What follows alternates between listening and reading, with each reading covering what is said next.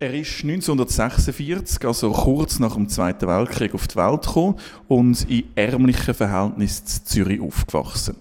Als er 13 ist, stirbt sein Vater an einem Schlaganfall. Viel später stirbt auch sein Bruder. Die Familie entscheidet sich kurz vorher, die lebenserhaltenden Maßnahmen zu beenden. Auch der Tod von seiner Mutter löst einiges in ihm aus. Schlussendlich macht er eine Ausbildung als Sterbebegleiter bei Exit und führt Menschen würdevoll in den Tod. Der Primarlehrer und Psychologe lebt mit seiner Frau im Zürcher Unterland und ist heute zu Gast auf der Stadthackbühne. Begrüßen Sie mit mir den Markus Reutlinger.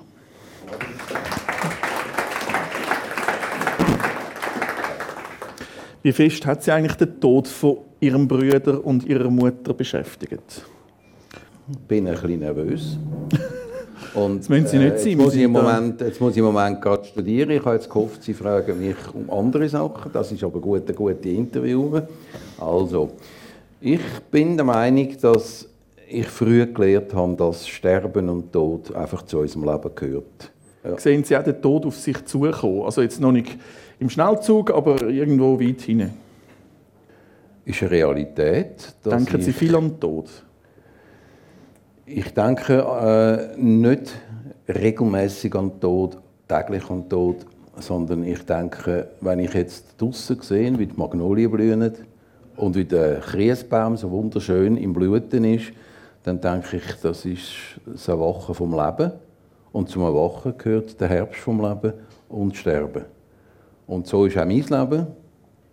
Ich bin 66 jetzt und ich weiß, dass eine gewisse Anzahl noch vor mir sind, wo ich aber nicht als selbstverständlich nehme, sondern der Ansicht bin, es führt mich dazu, um ein bewusster im Jetzt zu leben. Also jetzt bin ich da und ich äh, gehe morgen mit dem Hund spazieren und genieße die Blumen und Blüten draussen.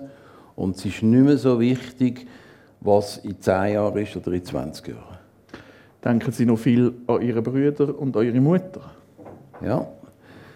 Ich bin sehr froh, dass wir nicht einem Modetrend unterlegen sind und die Taschen von diesen Menschen irgendwo verstreut haben. Ich habe einmal gemeint, das sei sinnvoll. Aber für mich jetzt als Brüder und als Sohn von meiner Mutter ist es eine große Hilfe, können, auf ein Grab zu gehen, dort so besinnlich zu sein, vielleicht eine Kerze ablegen, eine Blume und einfach so ein bisschen in Gedanken an die Zeit zu verweilen.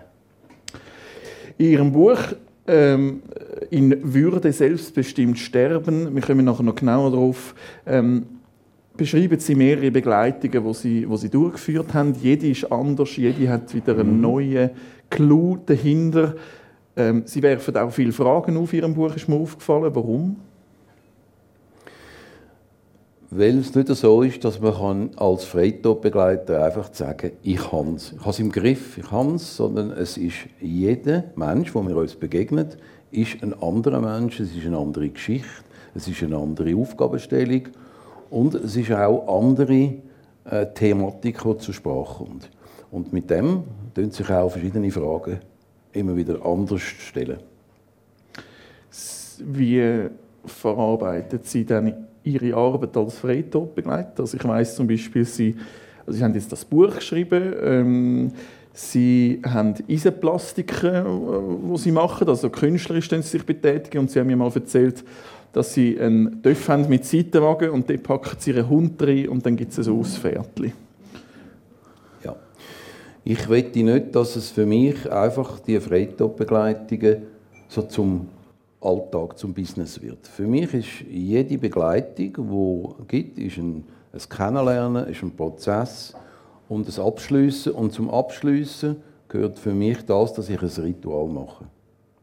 Das Ritual besteht für mich das, dass ich noch einen Spaziergang mache, schön, wenn es einen Sternenhimmel hat, meine Eindrücke und meine Gedanken sammeln für mich und dann werde ich am nächsten Tag, wenn irgendwie möglich, mit dem Hund eine Bergtour machen oder einen größeren Spaziergang und so von dem Menschen, den ich begleitet habe, Abschied nehmen innerlich. Und dann sage ich, für mich ist jetzt auch das, mein mentaler Abschied ist passiert und ich kann loslassen. Wie viel kommt das vor? Wie viele Begleitungen haben Sie zum Beispiel das letzte Jahr gemacht? Äh, wir von Exit sollten um äh, maximal 14, 15, 16 Begleitungen im Jahr machen. Und zwar einfach äh, im Wissen, dass wir für diesen Ablauf, für die Begleitungen auch ein seelischer Prozess drinstehen und dass das Kraft braucht und es sollte nicht Verschleißerscheinungen geben. Wenn kommen Sie an Ihre Grenzen? In welchen Fällen?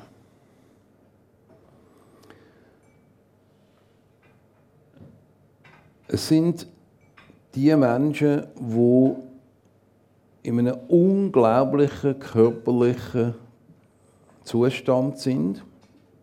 Ich stelle mir jetzt vor, ein, äh, ich denke jetzt an einen Mann, der äh, mit mehrfacher Metastase, Magen, Darmkrebs, alles ist an dem Körper nicht mehr gut und vom Arzt entlassen wird, vom Onkologen im Spital und sagt, gehen Sie jetzt heim sterben oder gehen Sie in ein Pflegeheim.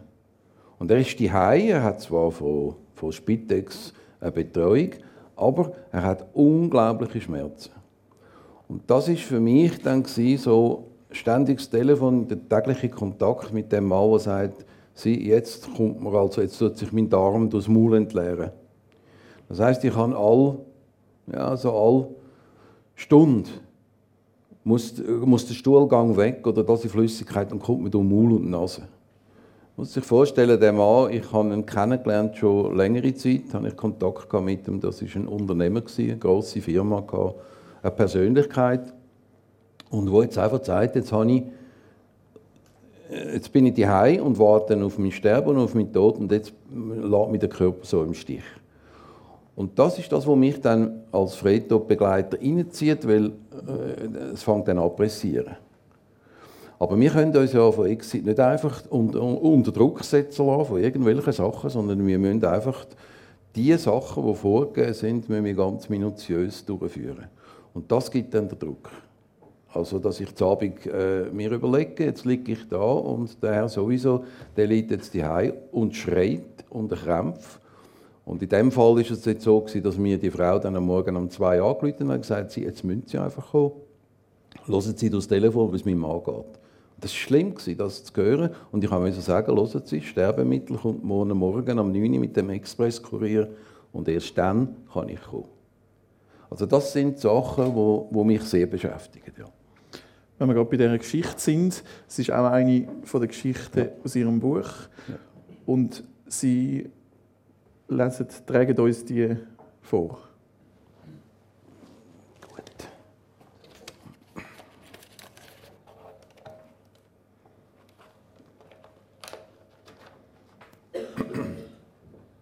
Abschiedsschmerz. Vater, Vater, geh nicht weg.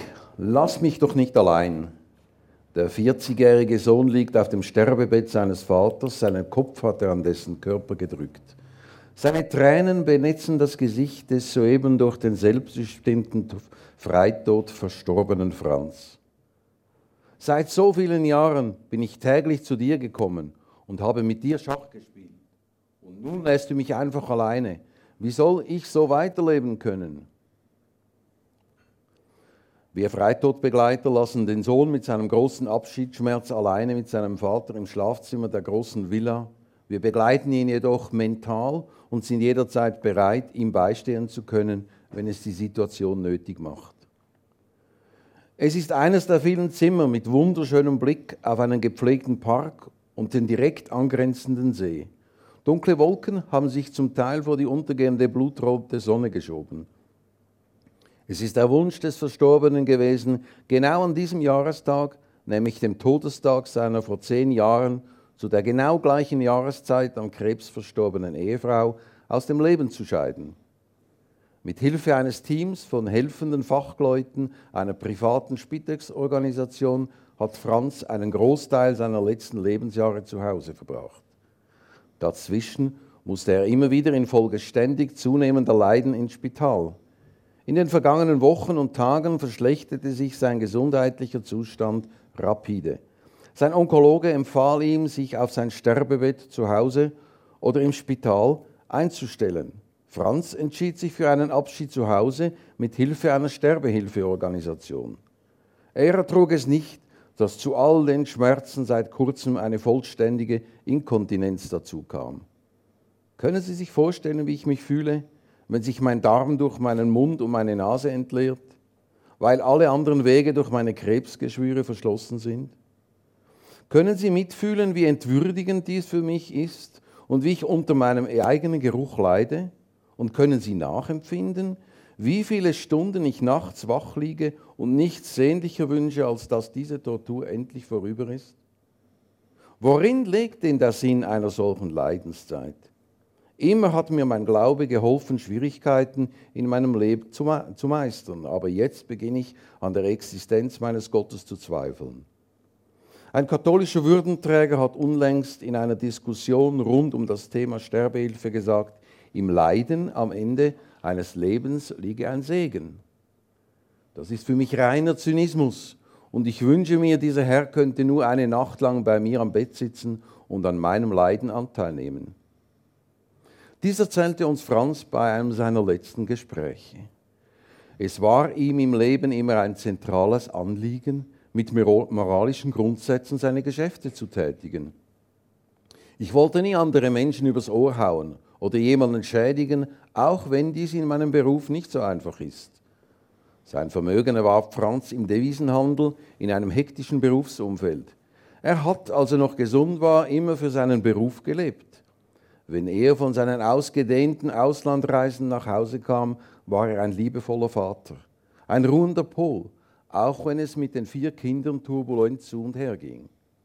Dies erzählte uns der jüngste Sohn, der als einziger beim Freitod des Vaters anwesend war. Seine zwei Brüder und seine Schwester leben im Ausland und es war der Wille des Vaters, sie erst nach seinem Ableben zu informieren. Sie haben ihre Aufgabe und sie sind alle sehr engagiert in Familie und Beruf und ich will sie durch meinen Tod nicht allzu sehr belasten und sie, lieben, und sie lieber dann vor vollendete Tatsachen stellen. So entschied sich Franz und seinen ausdrücklichen Wunsch hatten wir alle zu respektieren. Auch mir geht der Abschiedsschmerz des Sohnes zu Herzen. Ich erinnere mich an die Buchautorin Verena Kast, die den Begriff des kleinen Sterbens geprägt hat. Sie meint damit unsere tägliche Chance, in kleinen Dingen den Abschied lernen zu können. So können wir uns frühzeitig und besser mit der Tatsache auseinandersetzen, dass unser Leben, unsere Beziehungen, das Zusammenleben in einer unendlichen, in einer, Entschuldigung, einer endlichen Welt einmal einen Abschluss hat. Mir taucht mein eigenes Leiden unerwartet vor meinem inneren Auge auf, als es an der Zeit war, unseren langjährigen Freund und Begleiter Silas, unseren Berner Sennenhund, der Tag und Nacht mit seiner Energie, seinem Geruch und seiner Persönlichkeit bei uns präsent gewesen war, von seinem körperlichen Leiden zu erlösen. Wie glücklich waren wir für ihn, als die mitfühlende Tierärztin den richtigen Zeitpunkt für sein Einschläfen wählte. Und doch waren wir bodenlos traurig, als er nach so vielen gemeinsamen Lebensjahren ruhig einschlief.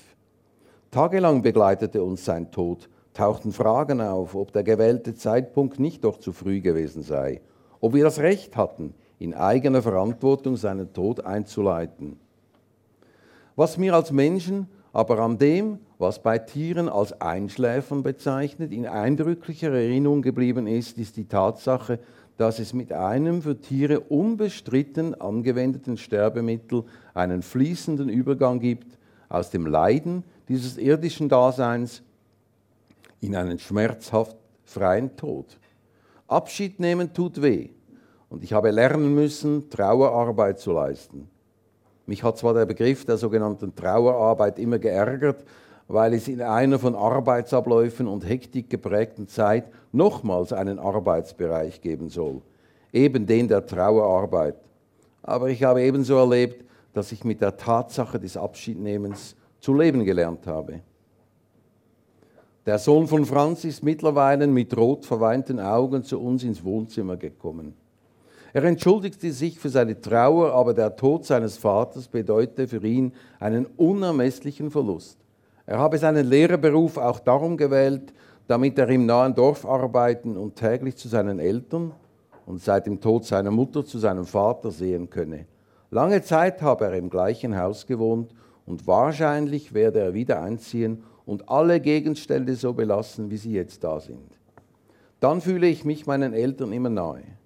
Er erzählt uns auch von den schönen Erlebnissen seiner Kindheit und trotz eintreffender Fachleute der Polizei, deren Vorgesetzte der Brandtour, eines Vertreters des Institutes für Rechtsmedizin sowie eines Teams des Bestattungsamtes geht das Gespräch mit uns weiter, bis auch wir Freitodbegleiter erschöpft sind und uns lange nach Mitternacht auf den Heimweg machen. Und ich lasse meine Gedanken dann bei der Heimfahrt mit meinem privaten Auto zu den Themenbereichen Abhängigkeit und Abschied schweifen. Und unerwartet spüre ich eine tiefe Dankbarkeit für all meine eigenen Beziehungen, in denen ich mich wohlfühle, die mich wie mit einem Netz tragen.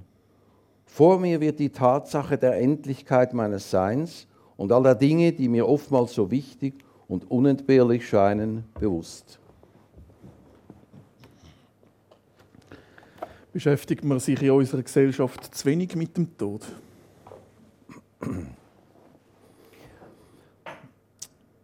Es sind so viele Menschen jetzt heute Abend da. Anscheinend, und doch sind es wenig, wenn wir jetzt die Bevölkerung von Winterthur anschauen. Wenn ich schaue, was uns beschäftigt, mh, hm, sonst, wenn ich Medien anschaue, was uns beschäftigt, Sport, Politik, also wichtige Sachen, dann denke ich manchmal, der Tod wird ein bisschen auf die Seite geschoben. Und es ist sogar so weit, dass wenn man irgendwann einmal physisch am Ende ist, dann wird man abgeholt und in ein Spital gebracht, in eine Notfallklinik und wieder aufpäppelt. Und wie mir einmal ein Arzt gesagt hat, eigentlich wären wir heute in der Lage, alle Menschen 150 Jahre alt zu werden. Das finde ich erschreckend, der Gedanke, wenn das Zielsetzung ist von unserem Leben. Und das bringt mich natürlich dazu, dass ich sage, ich kann nicht sagen, unsere Gesellschaft muss sich mehr mit dem Tod befassen, sondern ich kann ganz allein sagen, ich will einen Teil dazu beitragen, wenn jemand sagt, für mich ist es jetzt Zeit, ich bin in einer Situation, wo mein Leben keine Qualität mehr hat, wo mein Leiden im Alter nicht mehr ethisch vertretbar ist, einen Teil dazu beizutragen. Sie setzen sich ein für einen würdevollen Tod. Das betonen Sie immer wieder. Ist auch äh, im Titel von Ihrem Buch. Was heißt Würde für Sie? Was ist der Begriff Würde definiert? Schwierige Sache. Ich müsste wie zwei Sachen sagen. Das eine gibt ja mal einfach die sogenannte Menschenwürde. Und die ist definiert. Äh, die ist uns alle bekannt, was sogenannte Würde ist in der Selbstbestimmungsrecht. Und dann denke ich, gibt es aber eben noch den anderen Bereich, wo ich persönlich muss sagen, was bedeutet für mich Würde? Wo hört der Punkt in meinem Leben auf, wo ich sage, jetzt fühle ich mich nicht mehr würdevoll vor mir selber. Und ich als aufgeklärter Mensch in unserer Gesellschaft will dann können sagen, gut, also wenn ich das sehe, jetzt befasse ich mich mit dem Abschied nehmen und ich stelle mich, wünschte mir, dass mehr und mehr auch die Möglichkeit besteht, dass Menschen mündig werden, zu dieser Frage dürfen Stellung zu nehmen und nicht irgendeine Institution, sagt das Chile, Politik, Staat sagt, du darfst oder du darfst nicht. Würde, würde ich sagen, dass der Staat, Chile, am einzelnen Mensch sagt, schau mal, du bist eigentlich das Individuum, du bist der Mensch, du bist Persönlichkeit, du entscheidest. Und trotzdem ähm, haben viele Menschen die Meinung, der Tod kommt, wenn er kommt. Und man muss ihn nicht holen. Und diesen Menschen, die das für sich sehen, gibt es ja zum Beispiel ganz die, eine ganz tolle Alternative heute und wo muss ausgebaut werden, die Palliativbegleitung, wo überall heute eigentlich einen wichtigen Platz einnimmt. Nur leider ist sie plakativ vorhanden, aber in der Realität, in den Spitälern muss viel, viel Arbeit gemacht werden, dass genügend Bett da sind, dass genügend Personal rum ist. Und so wie ich es erlebt habe mit meinen Brüdern, dass man ihn einfach in ein Einzelzimmer tut und sagt in den letzten Tagen, ja, wir ihn palliativ begleiten und dann kommt er so alle vier, fünf Stunden eine Schwester reinzuspielen und wieder raus. Das sind einfach äh, falsche Begriffe, die verwendet werden. Wenn ein Mensch von sich aus sagt, nein, ich will für mich den Weg gehen, bis mich Gott zu sich ruft, bis mein Leben zu Ende ist, biologisch erfüllt, dann äh, ist das eine ganz gute Alternative zum Freitod von Exit. Ja. Warum wollen Menschen überhaupt sterben? Also sie haben jetzt, es ist eine Krankheit, es ist auch der Verlust wahrscheinlich von der Selbstbestimmung. Was sind die Gründe, warum will jemand nicht mehr auf dieser Welt sein? Wenn wir vorher von Würde geredet haben, könnte ich auch sagen Lebensqualität. Also ein Mensch, der ein erfülltes Leben hat und irgendwann an einen Punkt kommt und dann sagt, so und jetzt tue ich ein bisschen anschauen, ich ziehe eine Bilanz in meinem, in meinem Leben, ich habe das erlebt, ich habe tolle Reisen gemacht, ich habe ein glückliches Leben gehabt und jetzt fangen meine körperlichen Beschwerden an, mich immer und immer mehr einschränken.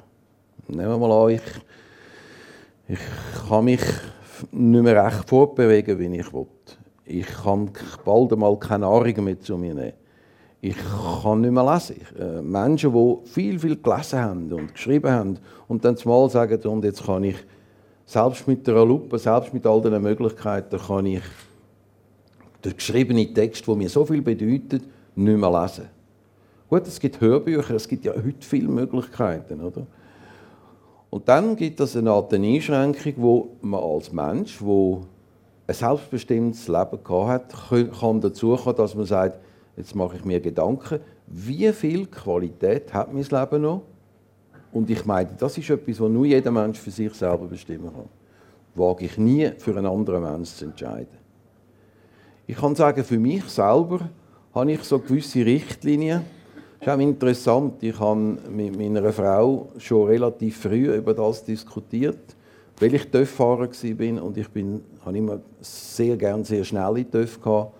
Und wir haben Kinder und ich musste sagen, also, falls ich einen Unfall habe mit einem TÜV, dann ist die Gefahr, dass ich so stark verletzt bin, dass ich nicht wette, äh, von einem gewissen Punkt an nicht mehr weiterleben. Ich habe mich dort befasst. Das ist das, dass ich zu Exit bin, vor über 20 Jahren. Und dann muss ich sagen, äh, ist es für mich der Entscheid gewesen. Und meine Frau hat mich unterstützt drin und dann hat sie gesagt, aber wenn du jetzt im Rollstuhl wärst, dann könnten wir doch noch ein schönes Leben führen miteinander. Und da wird es dann bei diesen eben eben spannend was ist mir Motorik, Beweglichkeit wert? Und das kann niemand für mich bestimmen. Ich will das selber bestimmen. Wenn ich aber an einen Punkt komme, und das ist für mich nicht ein Lebensalter gebunden. Ich denke mir, dass jemand mit 100 Jahren kann sagen, ich habe ein erfülltes Leben und glücklich und ich bin zufrieden mit dem. Dann finde ich das ein Geschenk. Und wenn wir jetzt die Generation von Kindern anschauen, das denken wir etwa die, wenn wir unsere acht Monate alte Enkel umtragen, man sagt ja, die Lebenserwartung von diesen jungen Menschen, die jetzt auf die Welt kommen, ist 100 Jahre. Ist ein verrückter Gedanke, oder? Aber das ist eigentlich logisch, demagogisch, dass es so weitergeht in der Entwicklung. Man sagt, die werden über 100-jährig das sind ja ungeahnte Probleme und das machen wir mit den vielen alten Leuten, die ich auch dazu gehöre, die da eine, eine riesige Pyramide äh, bieten und wir haben heute wir sind alte Menschen, die ein kreatives Leben haben können, bis ins hohe Alter, selbstbestimmt. Wir machen Sport bis ins hohe Alter, wir gehen laufen, wir bewegen uns, wir haben also eine tolle Lebensqualität und darum darf nie jemand sagen, ja, mit 70 sollten wir alle zusammen jetzt gehen, weil sonst haben wir nachher keine AHV mehr. Oder, oder so verrückte Gedanken. Äh, aber äh, wir müssen uns klar sein, das Altwerden und die zunehmende äh, Anzahl von alten Leuten wird ein Problem werden. Das ist Ihnen alle, die Sie da sind, bewusst. Äh, von, der, von der ganzen äh, Versorgung her. Von der, und da denke ich, ist absolut eine Überlegung, ob nicht so etwas berechtigt ist, dass ein Mensch kann sagen, also okay, ich habe jetzt so viele Jahre gelebt und für mich wäre jetzt der Punkt da, zu sagen, ich habe gelebt und ich will jetzt gerne zu einem Abschluss kommen von meinem Leben. Und wenn jetzt jemand sagt, ich würde gerne zu einem Abschluss kommen, dann hat er die Möglichkeit, äh, sich äh, zum Beispiel, es gibt andere Organisationen, aber sich zum Beispiel bei Exit zu melden. Ähm, wie läuft, mal eine grundsätzliche Frage, was erwartet mich, was, wie läuft eine Freitodbegleitung ab? Was sind die ersten Schritte mal? Mhm. Wenn sich jemand, äh, Exit ist ein Verein, das heißt, es muss jemand Mitglied werden. Und wir empfehlen einfach allen Menschen, die bewusst sind und auch bewusst auf die Frage zugehen, zu sagen, okay, ich melde mich mal als Mitglied. Da gibt es Jahresmitgliedschaft, es gibt Mitgliedschaft für das ganze Leben. Wann macht denn das Sinn? Macht denn das Sinn mit, mit 40 oder macht das Sinn, wenn ich meine erste Krebsdiagnose habe oder macht das Sinn, wenn ich pensioniert werde? Ja, also für Sie macht das Sinn in Ihrem Leben jetzt. Egal, Sie sind abhängig vom Alter oder unabhängig? Unabhängig vom Alter. Wenn Sie sagen, okay, ich setze mich auseinander mit der Endlichkeit von meinem Leben, dann ist das ein Meilenstein, den Sie setzen können. Dann werden, können Sie eine Mitgliedschaft erwerben. Und dann, äh, und das ist im Moment sehr aktuell, wir haben seit äh, vor einem Jahr 50'000 Mitglieder gehabt, mittlerweile sind es 60'000. Auf die Zahlen kommen wir später noch. Gut, also ich will äh, nicht zu viel Werbung machen, aber es ist gleich so. Und jetzt... Äh, also werde ich Mitglied? Sie werden Mitglied. Und dann äh, haben Sie einen Mitgliederausweis und dann können Sie irgendwo verstaubt in Ecke tun und das brauchen Sie gar nicht mehr. Nie mehr. Sie zahlen einfach einmal einen, ja, einen Beitrag für Ihr ganzes Leben oder Sie zahlen jedes Jahr 45 Franken. Können Sie machen, wie Sie wollen. Also, äh, und dann tun Sie den Mitgliederausweis auf die Seite und der soll Sie nicht belasten. Und der Jahres der Lebensbeitrag, der ist auch unabhängig ähm, vom Alter, der ist gleich hoch. Der ist gleich hoch, ja. Und dann ist es so, dass Sie vielleicht in einer Lebenssituation sagen, so, jetzt will ich eigentlich mal mit einem Vertreter von Exit will ich ein Gespräch. Dann haben Sie die Möglichkeit, äh, sich äh, zu melden bei Exit. Und dann haben wir dort kompetente Leute, die Ihnen mal am Telefon, vor Ort auf unserer Geschäftsstelle Auskunft geben können. Ganz wichtige Fragen. Dann sind Sie vielleicht zufrieden damit und sagen, nein, also ich glaube, ich weiß jetzt, es ist wie eine Lebensversicherung im Hintergrund. Also, äh, wenn man zwar Lebensversicherung sagt, für so etwas, das ist nicht zynisch gemeint, sondern es ist eine Sterbeversicherung. Äh, es, ist, es ist eine Sterbeversicherung, ja. Und dann ist es so, dass Sie äh, vielleicht Vielleicht ist es so, dass sie die Mitgliedschaft überhaupt nie brauchen. Und das wünschen wir eigentlich, wünschen wir ihnen. Dann, äh, ja, das wäre natürlich schön, oder? Das Geld kassieren und nichts dafür müssen machen Sie werden informiert, Sie werden eingeladen an eine GV, Sie nehmen Anteil an einer politischen und äh, ethischen Auseinandersetzung über die Thematik. Sie sind Teil von dem Verein und das denke ich ist schon gut. Aber also Dienstleistung ist schon so, die setzt natürlich dann ein, wenn sie dann uns brauchen. Und wenn Sie jetzt schauen, dass so pro Jahr bei 350 Leute, vielleicht etwa um das sind, 250, 350 Personen, wollen mit so einem begleiteten äh, Suizid mit einer Sterbehilfeorganisation aus dem Leben gehen.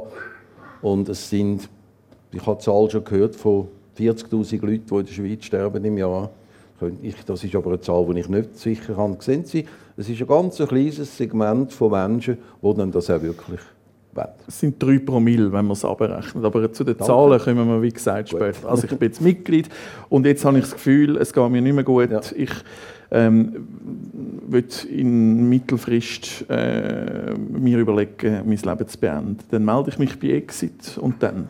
Dann wird jemand von der Freitod begleitet, das sind in der ganzen Schweiz 23 verteilt über die ganze Schweiz, vom Tessin bis Schaffhausen, Basel, Bündnerland, wird äh, aufgeboten.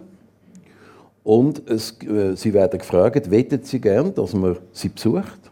Sie entscheiden. Sie sind immer in der ganzen Situation sind sie dann der, der entscheidet. Sie kommen dann Offerten und sagen, gut, ich will einmal, dass mein meine Geschichte eröffnet wird, eine Falleröffnung, Akteneröffnung. Es ist ja so, dass man bei Exit sich dass der Kontakt immer vom Mitglied entsteht. Der also Kontakt muss vom Mitglied entstehen. Ja. Das ist noch ganz wichtig, dass Sie das sagen. Das geht bis zum Schluss, bis dann zu der Begleitung. Aber jetzt sind wir noch nicht. Also, dann kommt jemand, nehmen wir mal an, ich komme Ihre Adressen über und der Auftrag, mich in ein paar Tagen mit Ihnen in Verbindung zu setzen. Ich telefoniere Ihnen und wir machen miteinander das Gespräch ab. Ich komme bei Ihnen vorbei und ich mache in etwa einem ein- bis zweistündigen Gespräch mache ich äh, ich eine Grundlage für einen Bericht, den ich muss verfassen muss, ich sammeln über ihr Leben, Ich muss dort schon ganz klar und wiederholt sie immer wieder fragen, wollen sie wirklich den Weg gehen? Warum wollen sie den gehen? Was haben sie für Motiv? Ich muss nachfragen, ist der Wunsch nach einer Begleitung allenfalls ist der wohlerwogen, ist der begründet? Ist es so, dass das schon ein Weile ist? Weil wenn Sie sagen, ich werde seit dem letzten Freitag sterben und jetzt ist am Montag bin ich da, dann sieht das ganz anders aus. Dann muss ich anders vorgehen. Und ich sammle also all die Daten und ich frage sie dann über ihr Leben, von ihrer Kindheit bis zu jetzt, ich, über ihre Familie. Ich mache so ein bisschen, ein bisschen eine Familienanamnese. Schreibe das auf.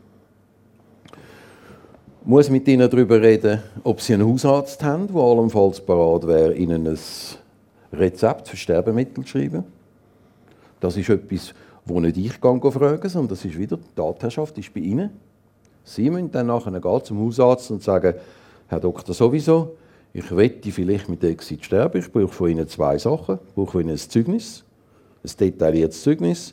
Da haben Sie Vorgabe von Exit, was Sie alles beachten müssen. Sind ein paar Punkte, die ein Arzt muss ausfüllen muss. Und äh, wären Sie so gut, Herr Doktor, und würden Sie für mich äh, das Rezept für das Sterbemittel ausstellen? Wenn das alles so weit geht, kommt, kommen alle die Unterlagen auf Exit. Ich schreibe die Heimbericht und dann passiert wieder nichts.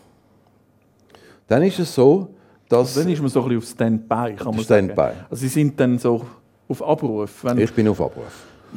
Und machen da mal einen Punkt. Ja. Ähm, wenn... Mhm. Das sind ja, es gibt Vorschriften in der Schweiz, wir werden jetzt auch ein bisschen politisch, ja. äh, und das ist auch sehr heikel. Und da... Ähm, gibt es verschiedene Sachen, eben, die Sie jetzt gesagt haben, wo, wo man muss daran denken muss. Sie haben auch eine Checkliste, dass Sie nichts vergessen. Es ist Ihnen aber auch schon etwas vergessen gegangen. In einer Geschichte aus Ihrem Buch ähm, vergisst äh, eine Sterbewillige kurz vor ihrem Tod noch ein Dokument zu unterschreiben. Wie war das?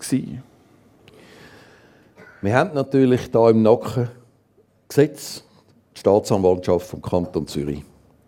Und weil die Absprache mit dem Oberstaatsanwalt, mit ähm, Herrn Brunner, gewisse Normen von uns verlangt, haben wir Papier, das wir einfach ganz genau ausfüllen Es ist also ein, ein festgeeichtes Prozedere, wo wir alle Kontakte müssen wir, äh, festhalten, jedes Telefon, jeder Kontakt mit Arzt. Wir müssen also eine Art, äh, ein Regiebuch machen von unserer Arbeit.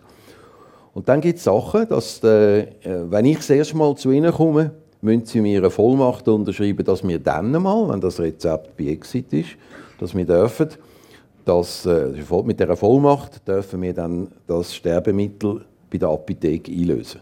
Da müssen Sie mir eine Vollmacht geben. Das ist jetzt etwas Wichtiges. Ohne die dürfen wir das Sterbemittel nicht einlösen. Wir kommen jetzt nicht über, weil Sie sind dann eigentlich verantwortlich, dass das Sterbemittel am Schluss da sind. Wir besorgen es, wir beschaffen es, wir bringen es, aber Sie als als Exit-Mitglied, wo allenfalls sich Gedanken machen, sie haben den Entscheid, sie müssen schauen. Und dann ist, äh, geht das dann weiter. Und da wäre jetzt das Zweite, was Sie daran denken, bevor jemand stirbt, vor dem Moment da ist, dass jemand sagt, so, jetzt ist der Zeitpunkt da, wo ich das Sterbemittel einnehme, sagt das mit Oral, das Trinken oder durch eine Infusion, muss ich Ihnen eine Freitoderklärung unterbreiten, erlegen, wo drauf steht, so, die Personen sind anwesend als Zeugen, nämlich Zeugen, dass ich genau so vorgegangen bin, wie es nötig ist. Äh, und dass sie, dass das ihre Willen ist bis zum Schluss. Dann müssen sie mir unterschreiben. Und das muss gehen. Und jetzt in diesem Fall hat es genau, wo die Frau hätte unterschreiben ja. das Telefon von der Tochter geschaltet und es ist Hektik aufgekommen und die Frau hat dann gesagt, so, jetzt da fertig diskutiert, hängen wir das Telefon ab, kommen zu mir ins Schlafzimmer, jetzt machen wir das. Und dann hat man das durchgezogen und am Anschluss haben sie gemerkt, da ist etwas nicht unterschrieben, wo hätte sollen. Ja.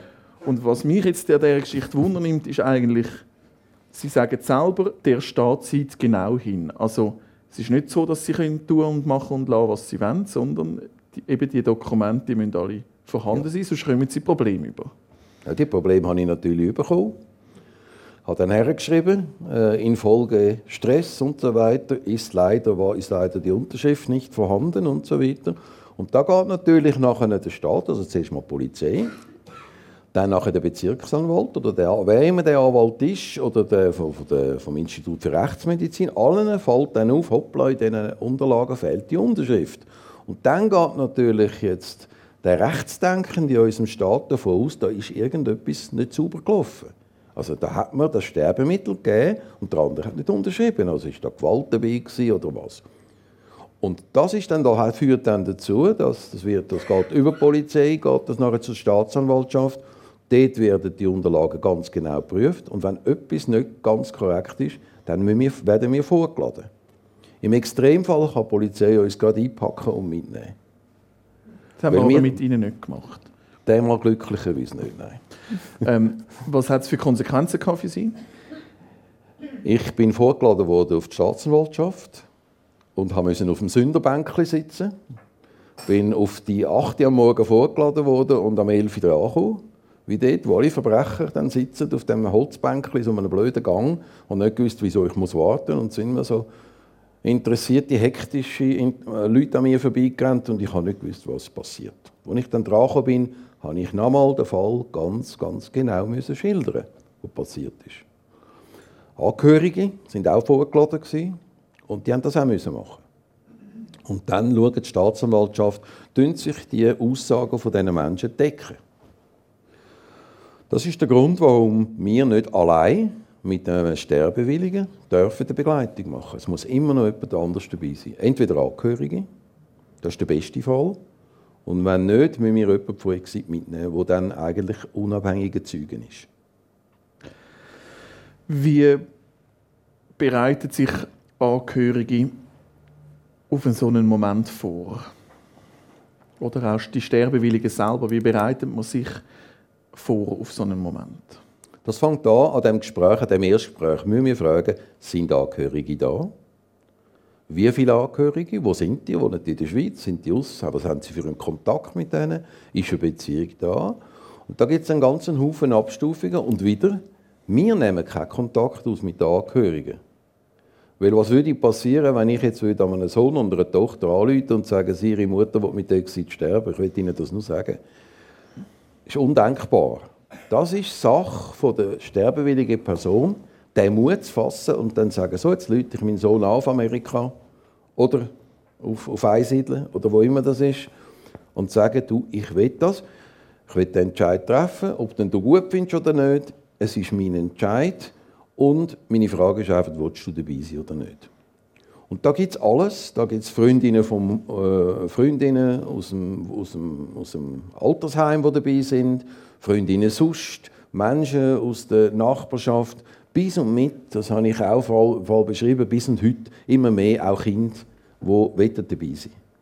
Also so ein, ein, ein Gehen in einem vertrauten Familienkreis, und da muss ich sagen, das ist auch so ein bisschen mein Bild, so ein bisschen das patriarchische Bild, ich gebe es zu. Oder wenn ich mir so vorstelle, jetzt äh, sitze ich da im Bett oder liege da im Bett und das ist ein Teil von meiner Familie und ich kann allen Nadja sagen und so, ja. Das ist schon ein, bisschen, es ist ein, Ego, ein Ego-Wunsch, ich weiß dass ich den habe, aber so als Bild habe ich den. Aber ist es für die A ist, was für wer ist es am schwierigsten? also, für die A äh, ich kann das nicht sagen, wie schwierig es für den Sterbewilligen ist, wenn die Familie da ist. Das kommt auf die Familienstruktur an, wie man, was man für eine Beziehung hat.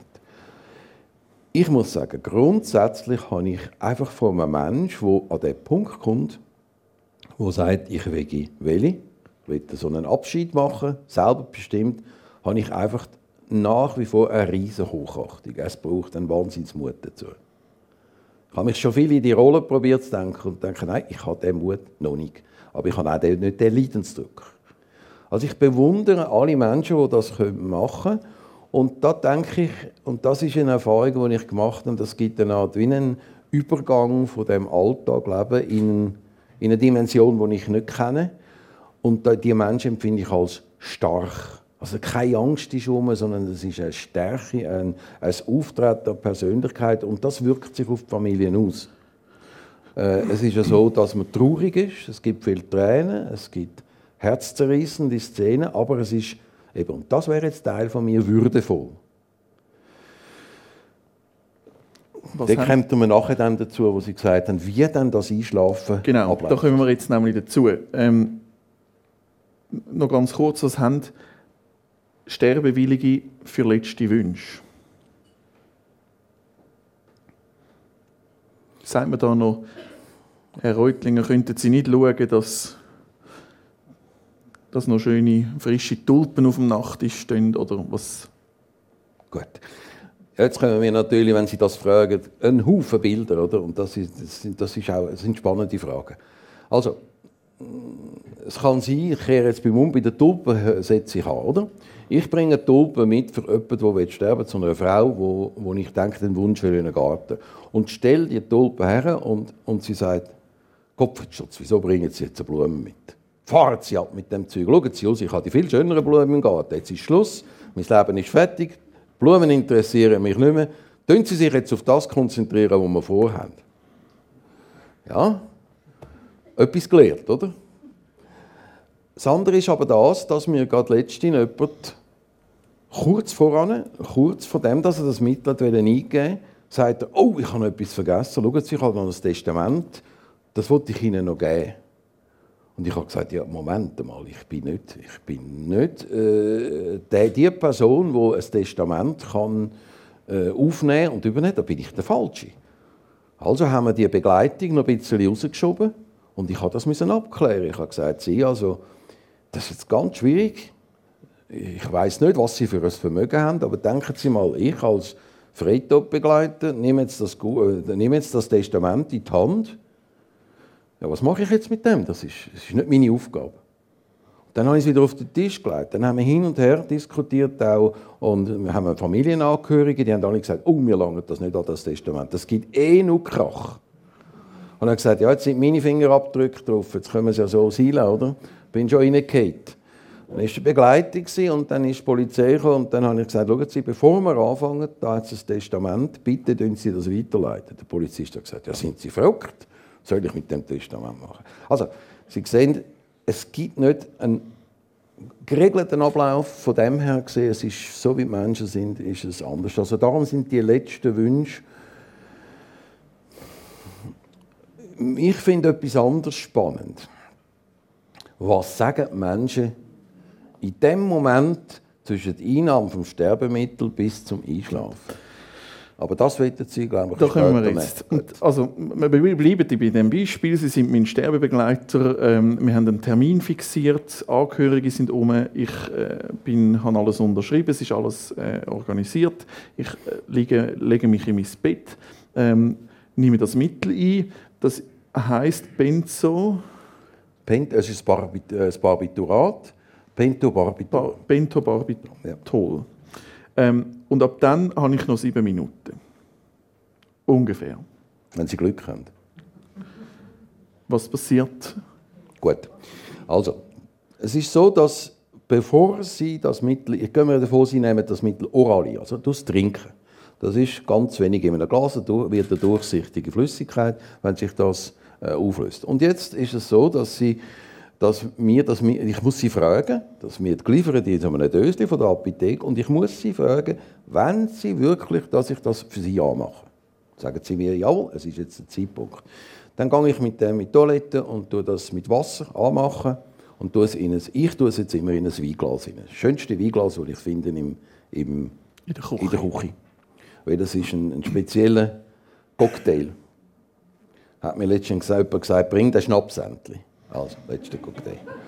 Und dann darf ich das Ihnen ja nicht in die Hand geben oder sagen, ich machen Sie das Maul auf, ich leere das Ihnen, das wäre eine aktive Sterbehilfe, sondern ich sage, schauen Sie, ich stelle Ihnen das jetzt in Anwesenheit von den Zeugen auf den Tisch oder so in Nähe und jetzt sind Sie dran, Sie entscheiden, wann und ob Sie das nehmen wollen. Wenn Sie es nicht nehmen wollen, packe ich alles wieder rein, gibt ein, ein Problem mit der Apotheke wegen dem Zurück eine Frage, aber das lösen wir. Dann gehe ich wieder. Und dann läuten sie mir wieder an, wenn sie wieder so weit sind. Das habe ich jetzt noch nie erlebt. Und dann nehmen sie das und trinken es und sagen einmal alle, Pfui Teufel, ist das grusig. Sie haben es können lesen, wegen Timo Konietzka, dass seine Partnerin ihm sogar noch Sirup gegeben hat nachher. Also äh, Fachleute sagen uns, ja, man könnte vielleicht noch einen Schluck, einen Schluck Joghurt nehmen, dass es ein bisschen mildert. Es ist sicher sehr unangenehm.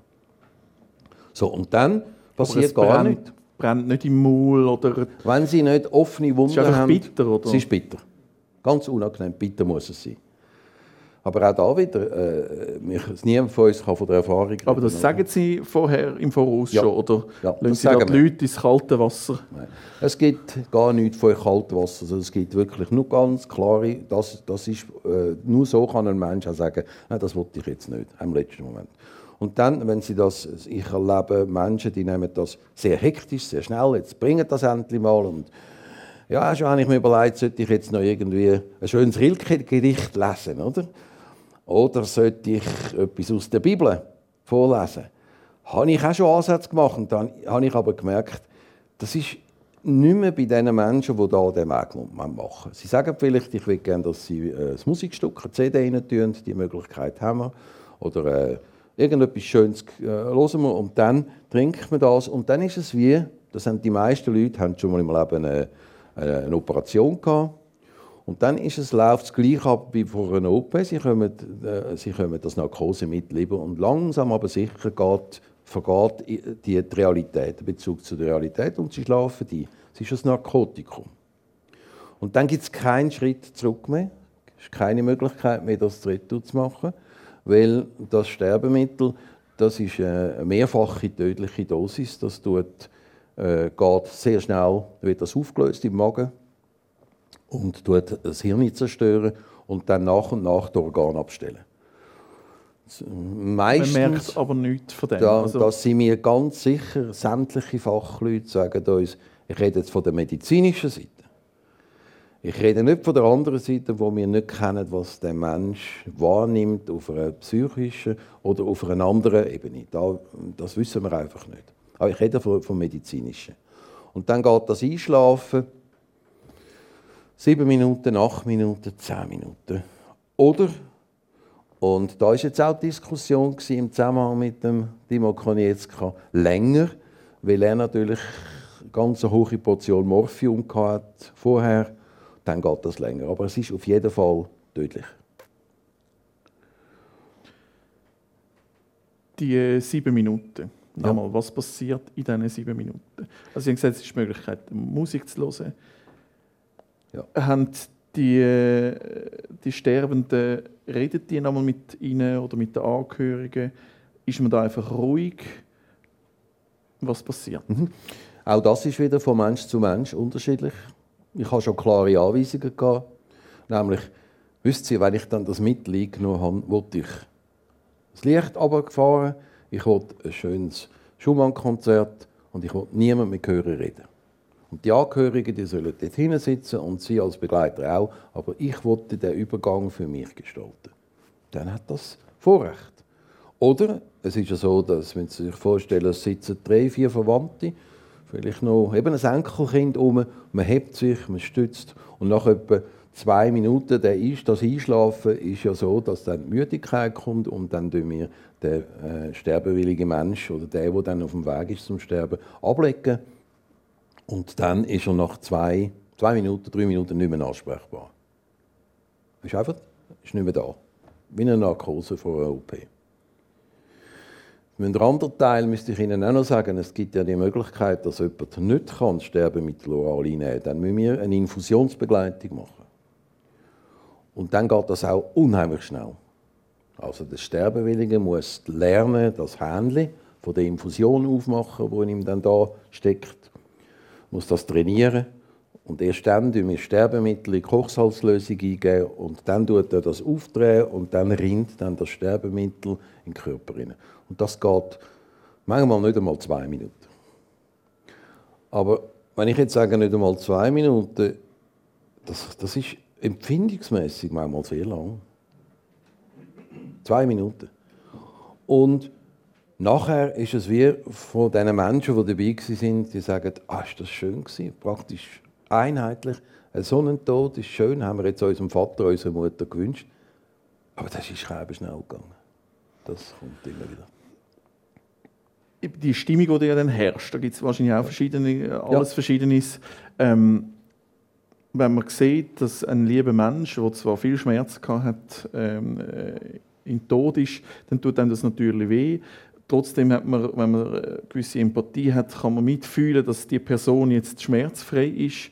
Ähm, was haben Sie erlebt? Wie reagieren Angehörige in dem Moment, wo sie realisieren, dass ihr Liebster nicht mehr da ist? So unterschiedlich wie wir Menschen sind, so unterschiedlich sind die Reaktionen. Also eine Form von Versteinern.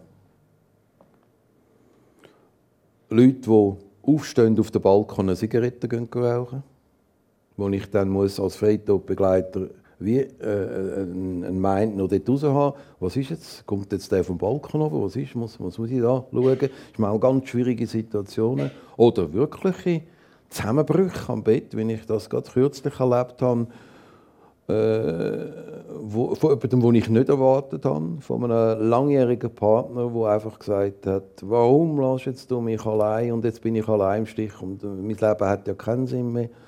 Und das sind dann für mich Hinweise, zum zu sagen, da braucht es nachher dann Zeit und auch wenn, äh, das ist dann eigentlich unsere Aufgabe als Freitodbegleiter vor Ort, nachher uns diese Fragen und diese Stimmungen anzunehmen.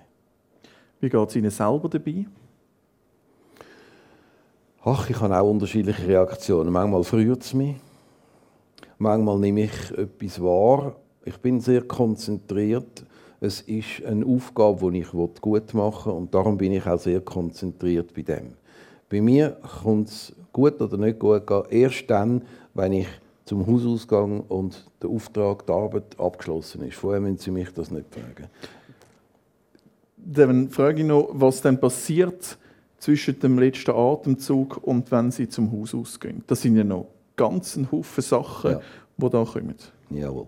Vielleicht in einer Kurzform zusammen. Gut. Es ist so, dass wir, sobald jemand verstorben ist, und wir, müssen den Tod feststellen. Wir machen das mit unseren Möglichkeiten, die wir haben, wie sich Pupillen verändern, Puls abnehmen, Verfärbung vom Gesicht. Ich tue die Angehörigen mit einbeziehen und sage, was meinen sie? Spüren sie noch etwas vom Verstorbenen? Ist noch etwas da? Äh, ich denke mir, das ist ganz wichtig, äh, dass man da nicht im Zeitdruck ist. Dort sind wir nicht im Zeitdruck. Und wenn dann der Tod, wenn wir den Tod festgestellt haben, müssen wir das protokollarisch fest, im Protokoll festhalten. Und dann sind wir verpflichtet, der, äh, der Polizei anzuleiten. Und dann fängt so eine, eine Amtsmaschinerie an laufen. Es darf auch niemand gehen, es müssen alle bleiben. Es müssen alle bleiben. Es darf niemand fortlaufen, der dabei war. Das ist wichtig, es müssen sich alle ausweisen können.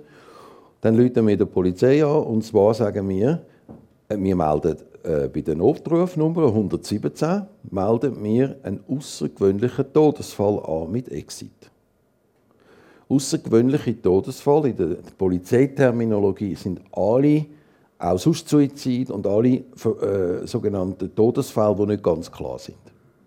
Also der, der in der Limit vertrunken ist, ist äh, wahrscheinlich eine halbe Stunde vorher vertrunken, wie ich die letzte Begleitung hatte. Dann musste ich einfach warten, dreieinhalb Stunden, bis, äh, bis die Organe gekommen sind. Dann kommen relativ gleich, 20 Minuten, eine halbe Stunde, kommen zwei Polizisten. Die sind heute im Kanton Zürich sehr diskret, äh, zivil, haben sehr ein gutes Einfühlungsvermögen, sind geschult, gehen auf die Leute, sind auf die Situation ein. Und sie tun eigentlich einfach den Ort sogenannte Tatort, sie festhalten. Ganz konkret, dass ich als, äh, als Freitodbegleiter nicht jetzt zum Beispiel da gehe bei irgendjemandem im, im, im Sekretär wühlen und schauen, was der drin hat, oder einen Angehörigen. Also es ist ein, eine Tatortsicherung und eine Aufnahme von den Personen, die da sind. Wir müssen uns alle ausweisen und so weiter. Dann als nächstes kommt der Vorgesetzte meistens von denen, das ist der sogenannte Brandtouroffizier oder ein Vorgesetzter. Der, ist, äh, der sagt ganz genau, was er will. Das ist jedes Mal von jedem ein bisschen anders. Dann kommt in der Stadt... Was will denn der? Der tut auch noch einmal festlegen, dass die Unterlagen von Exit in Ordnung sind. Der schaut alles durch, der kommt alle Papiere, ist das in Ordnung, ist das Rezept ausgestellt und so weiter, was sind da für Ärzte sind die Sachen sauber da.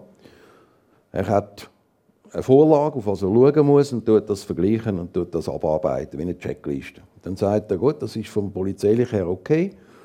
Also dann kommt ja eigentlich nachher ein, jemand vom Institut für Rechtsmedizin oder ein Bezirksarzt, je nachdem, wo wir sind. Er tut auch das Dossier über, kommt darüber von Exit, tut Personalien aufnehmen, sich in die Sache einlesen und dann die Polizei und der Arzt, die ziehen sich dann zurück ins Zimmer, wo der verstorben ist. Und dort haben wir nichts zu tun. Und dann gibt es einen kompletten Untersuch vom Körper und der Arzt hat eine ganze Reihe Sachen, die er noch feststellen muss. Unter anderem auch ist Gewalt oder nicht Gewalt angewendet worden. Wie ist das? Stimmt das mit dem, äh, zwischen dem, dem, was er als Arzt feststellt, vom, vom, vom Befund? Stimmt das überein mit diesen Unterlagen? Und das ist meistens ein Untersuch, der eine halbe Stunde, eine Viertelstunde geht. Und wenn der Arzt rauskommt und sagt, jawohl, es ist alles korrekt gelaufen, läutet der, der, der, der Vorgesetzte von der Polizei läutet der Staatsanwaltschaft an und sagt, von uns aus gesehen ist das in Ordnung abgelaufen. Und dann entscheidet der Staatsanwalt, ob irgendetwas gemacht werden muss oder nicht. Und dann kommt der nächste Schritt, dass also eigentlich ist dann äh, die Person, der Körper von dem Mensch, ist dann freigegeben und sie, äh, der Polizei tut ein Bestattungsamt anrufen. Wenn die Angehörigen wollen, dass der Körper vom Verstorbenen gerade weggebracht wird. Und sonst, im Kanton, äh, ja, in der Schweiz ist das, glaube ich, gesamtschweizerisch, darf etwa 24 Stunden dort verbleiben, wo er verstorben ist. Ich merke, dass das immer weniger der Fall ist. Finde das aber immer sehr schön, wenn jemand sagt, doch, wir behalten den Verstorbenen da, in der Familie und wir holen dann Kind noch und wir miteinander einen Abschied feiern. Das ist der Punkt, wo wir als exit begleiter unsere Aufgabe abgeschlossen haben. Und dann verabschieden wir uns verabschieden von all den Angehörigen, geben unsere Adresse und sagen, hören Sie, wenn irgendetwas ist in den nächsten Tagen, können Sie uns anrufen. Und wir sind dann wieder auf Abruf da, wenn irgendwelche Probleme auftauchen. Also psychischer Rat, wenn jemand mit dem nicht fertig wird, dann, kann er, dann sind wir rum. Jetzt machen wir etwas, was wir in der, im normalerweise äh, nicht machen im Stadttag. Ich schicke Sie jetzt nämlich kurz ab der Bühne und Sie kommen später wieder zu mir. Fürs Erste herzlichen Dank. Darf ich Sie bitten, ähm, Platz zu nehmen und darf ich Frau Bühler bitten, zu mir auf die Bühne darf zu kommen? Das, Sie dürfen das, nein, Sie dürfen es anlassen.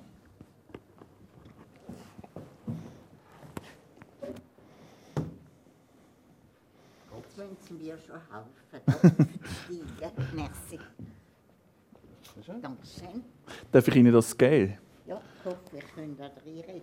Genau, äh, für das ist es gedacht. Es ist nämlich einfach als ich kann es Ihnen erheben, wenn es nicht Nein.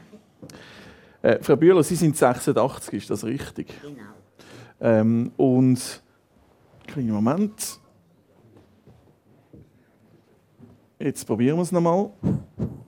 Frau Bühler, Sie sind 86 ähm, und Sie haben sich entschieden für einen Freitod. Ja. Für eine Freitodbegleitung. Warum? Ja, also wie Sie wahrscheinlich alle können feststellen können, gehöre ich nicht in den Sektor der todkranken Menschen rein, die an einer lebensgefährlichen Krankheit leiden, sondern ich gehöre in den Sektor rein, wo die Ärzte von einem gewissen Alter an als polymorbid bezeichnet. Das heißt, ich habe ganz viel Altersgepresste, ganz viel äh, nicht mehr ganz gut funktionierende Organe, zu hoher Blutdruck, das Herz nicht mehr so gut, Nieren an der Grenze. Und der Hauptgrund ist aber dass ich äh, in der heutigen Situation körperlich meinen eigenen Ansprüchen an mich nicht mehr genüge. Meine Mobilität ist zwar noch da, aber wie Sie sehen, kann ich ohne Hilfe zum Beispiel nicht mehr aufsteigen. Ich kann einen Stegendrap nicht mehr laufen, wenn es kein Geländer hat. Und ich leide täglich, also andauernd, unter rheumatische Beschwerden im Knie, in den Achseln. Es, gibt Tage, wo es mir überall wehtut. Und das ist für mich zwar nicht unerträglich, aber ohne Medikament, viele Medikamente, wäre ich vielleicht schon nicht mehr da. Und ich bin nicht gewillt, mit Medikament und ärztlicher Hightech-Medizin mein Leben jetzt noch 90 werden zu lassen, oder sogar Hunderte. Das ist einfach nicht mein Ehrgeiz. Es ist so, wie der Herr Reutlinger vorhin gesagt hat, das sind oft Leute, die äh, bereicherndes, glückliches, aktives Leben hinter sich haben. Und zu denen zähle ich mich. Ich habe auch immer Entscheidungen treffen und habe die immer sehr bewusst und bestimmt getroffen und auch die Verantwortung getragen, die daraus entstanden ist. Und eines der höchsten Gute ist für mich einfach die persönliche Freiheit, die Unabhängigkeit. Und das sind eigentlich die Gründe, die mich zu dem Schritt äh, gezogen haben. Der Termin steht so eigentlich noch nicht äh, glaube im Datum fest, aber ist so ein mal festgelegt auf Ende Juni. Ja. Ähm, das hat zu tun, äh, glaube auch noch mit ihrer Tochter, wo, wo ja, meine Tochter ist beruflich sehr engagiert etwa 200 Prozent schafft sie, ist ein, in einem selbstständigen Beruf und ich muss auf sie Rücksicht nehmen. Es ist wichtig für Sie, dass Ihre Tochter dabei ist. Ja, das weiß ich nicht, ob sie dabei wird sein, weil sie hat mir vor kurzem einmal gesagt, muss ich dann da dabei sein? Und ich habe auch noch einen Sohn und bei ihm weiß ich es auch nicht. Hingegen hat mein 23-jähriger Enkel, der studiert, hat mir gesagt, für ihn es ganz klar, dass er da mich begleite. Ist Ihnen das auch recht? Ja, das ist mir sehr recht. Wie haben denn jetzt gerade Ihre beiden Kinder oder Ihren Enkel reagiert, wo Sie von Ihren Plänen gehört haben? Ja, also meine Kinder sind da schon seit äh, 25 Jahren darauf eingestimmt worden von mir. Das ist keine Überraschung. Sie sind also auch schon langjähriges Mitglied von ja, Exit? also ich bin äh, kurz nachdem Exit gegründet worden ist, habe ich das gelesen und habe gefunden, wohl, das ist jetzt doch wirklich etwas ganz Gutes. Und bin sofort Mitglied geworden. Habe das auch an meinem 60. Geburtstag meinen Kindern und meinem Mann gerade so offen erzählt, gesagt, also los, es ist dann so so. Und, ähm, das Leben hätte ja auch anders können. Ja, und meine Kinder haben natürlich eine große Opposition gemacht und gesagt, also Mama, äh, geht es dir noch? Am 60. Geburtstag tust du uns das jetzt so äh, auf dem Tablet servieren. Also das gibt es doch einfach nicht. Und Unterdessen ist das Thema natürlich in kürzeren oder längeren Abschnitten immer wieder erwähnt worden. Sie haben sich viel damit befasst? Ja, Auch. ich habe mich äh, nicht andauernd befasst, aber ich habe gewusst, wenn ich jetzt Exit-Mitglied werde, werde ich die Dienstleistung von einer Freitodbegleitung, wenn es Situationen gibt, auch beanspruchen. Jetzt wenn der Tod nicht vorher schon von allein kommt, dann geht es jetzt noch drei Monate. Ja.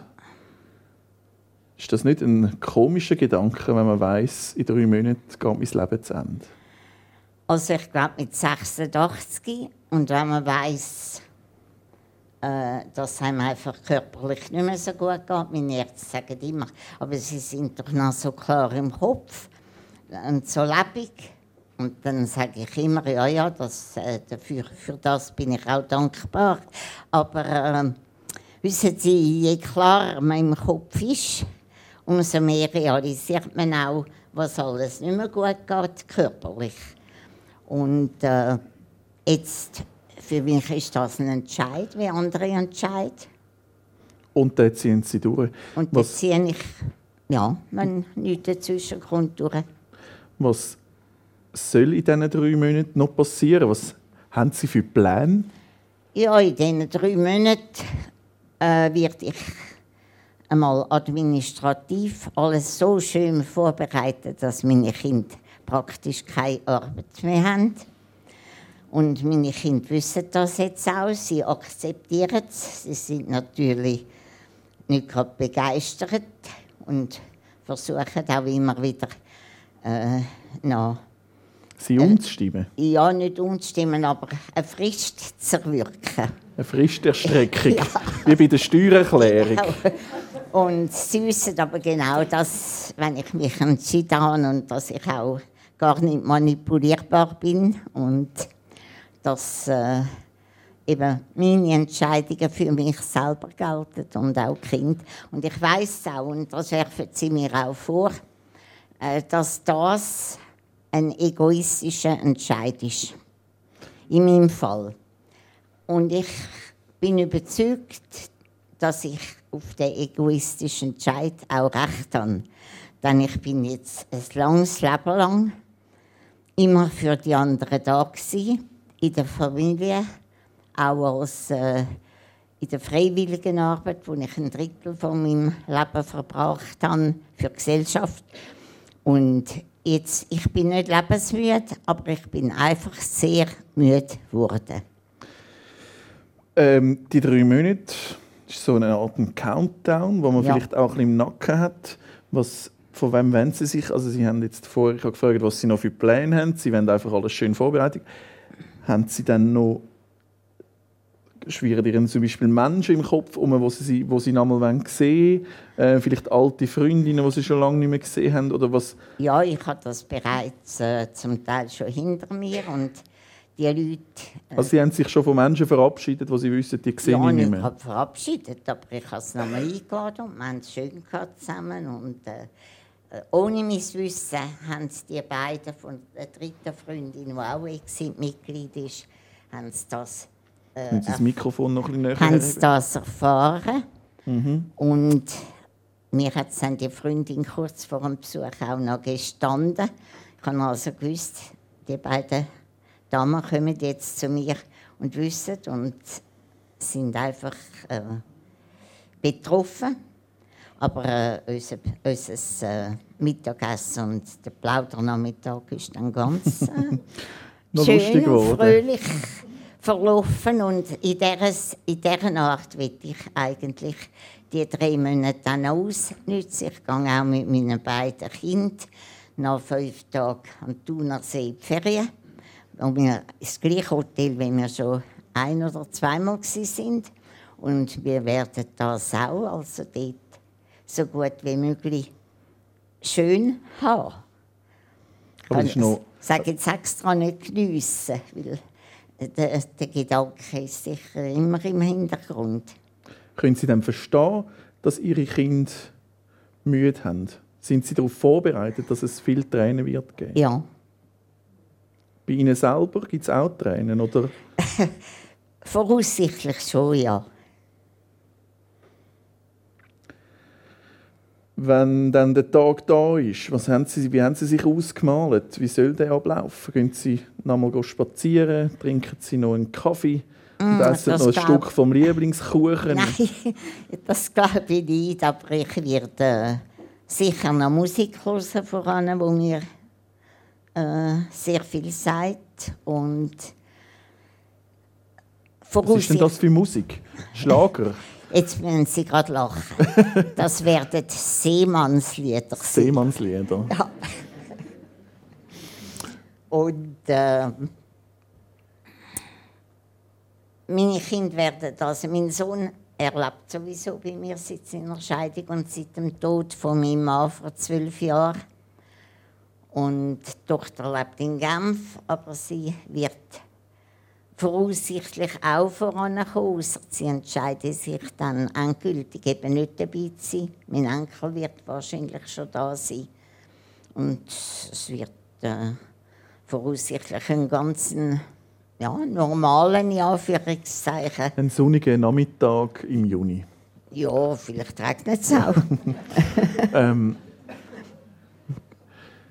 Sie nehmen, wenn Sie, Sie wollen dann im Bett sterben. ja. Ähm, was ist, wir haben vorher von diesen Minuten geredet, vom, vom zu sich nehmen, vom, äh, vom, mit, vom Sterbemittel ähm, bis zum Tod. Haben Sie sich die Minuten schon ausgemalt? Nein, die male ich mich, mir nicht aus. Ich äh, habe drei Varianten, eigene, persönliche, die ich äh, mir schon seit Jahren so zurechtgelegt habe, wie es wird nach dem Tod sein und jede von diesen drei Varianten ist für mich beruhigend. Entweder ist es einfach fertig und das ist eine ewige Ruhe. Und auf die ewige Ruhe würde ich mich freuen, nach dem erfüllten Leben. Oder es geht weiter. Man lebt weiter im Jenseits und das ist ja für alle Menschen äh, ein großes Fragezeichen. Ich weiß einfach, dass ich wieder ins, ins Fach für neue Tölle wird kommen. Und das ist auch beruhigend. und, äh, und die dritte Variante, ich habe eine Freundin, die äh, Theologie, äh, Philosophie, Jura studiert hat. Und sie kennt sich sehr gut aus in den asiatischen Religionen. Und sie sagt mir einfach, du wirst sehen, es ist schön nach dem Tod, es geht weiter und sie glaubt auch an eine Wiedergeburt. Aber, das wäre für Sie auch okay? Aber das, ja, kommt darauf an, was man dann wieder erscheint. ähm, es ist äh, jetzt noch heiter, äh, un, äh, überraschenderweise. Trotzdem, der Moment, der kommt. Sie haben gesagt, Sie bereiten jetzt noch vor, was dann nachher passieren soll was passiert? Gibt es eine normale Beerdigung? Ähm, wie stellen Sie sich vor, ähm, was mit Ihrem Körper passiert nach dem Tod? Ja, also ähm, wir haben das schon bei meiner Mutter und bei meinem Mann so durchgezogen. Ich finde, das Abschied Beerdigung ist etwas, wo äh, nur im intimsten Kreis stattfindet weil ich an anderen Beerdigungen, wo ich als Aussenseiterin oder als, als nicht näher Betroffene gegangen bin, immer wieder festgestellt, wie groß Sensationslust und Neugier bei all den Leuten ist, die kommen. Und ich finde es auch ganz schrecklich, wenn man als betroffene Angehörige muss dort stehen und 50 Händchen drucken und 50 Mal hören, kondolieren nicht uns und nicken und Ja sagen und danken. Das will ich alles nicht. Zudem, ich bin zwar in der reformierten Kirche, aber ich ähm, gehe eigentlich nie in die Kirche. Ich bin erst etwa drei oder vier Mal in meinem Leben in der Kirche am Hochzeit und bei den Taufen von meinen zwei Kindern. Und ich habe darum auch keinen Bezugspfarrer. Und es bleibt einem ja dann nichts anderes übrig, als einen Amtspfarrer zu nehmen.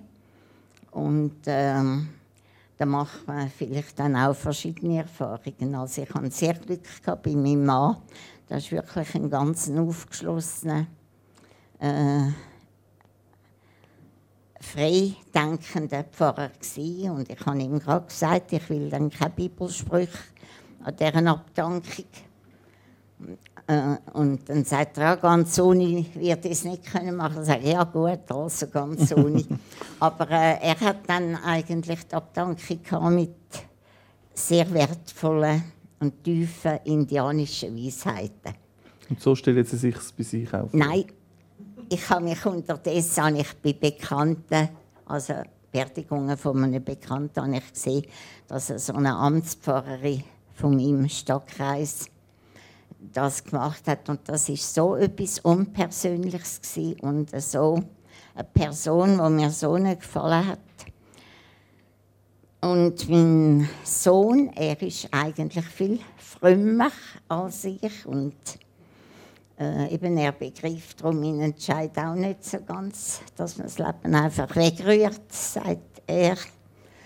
Und er hat nach dieser Beerdigung auch gesagt, also so etwas muss ich dann nie haben. Also das ist ja schrecklich, so eine unpersönliche Sache.